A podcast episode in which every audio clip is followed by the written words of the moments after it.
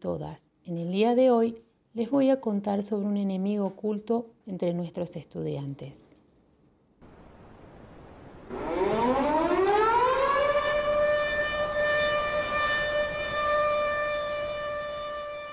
Hoy me toca hablarles como mamá, ya que el mes pasado algo muy triste pasó en mi familia.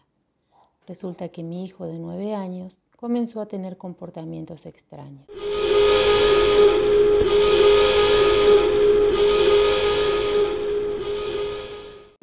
Pasando? pensé.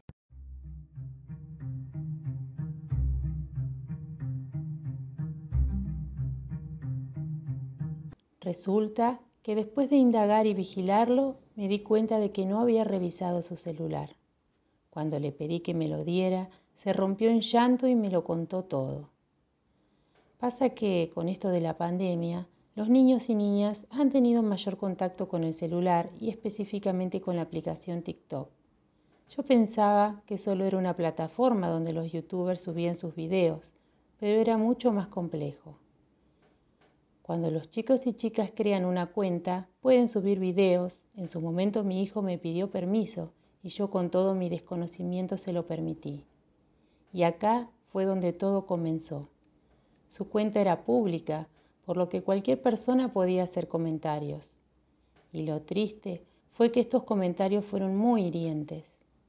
Comenzaron diciendo que era gordo, que hiciera dieta y hasta cosas mucho más agresivas. A todo esto les comento que los videos realizados por mi nene solo eran bailes del juego Fortnite.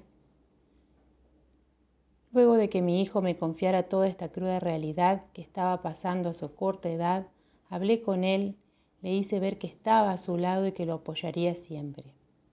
Luego busqué ayuda a un psicólogo infantil y también en internet. Quise compartir esta situación que me tocó vivir ya que investigué sobre el tema y es muy recurrente en los niños y adolescentes.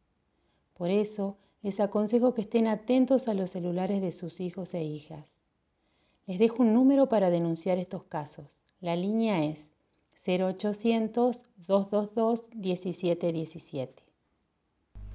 Y recuerden denunciar a quien esté haciendo esto, ya que es un delito muy grave que daña la integridad de las infancias.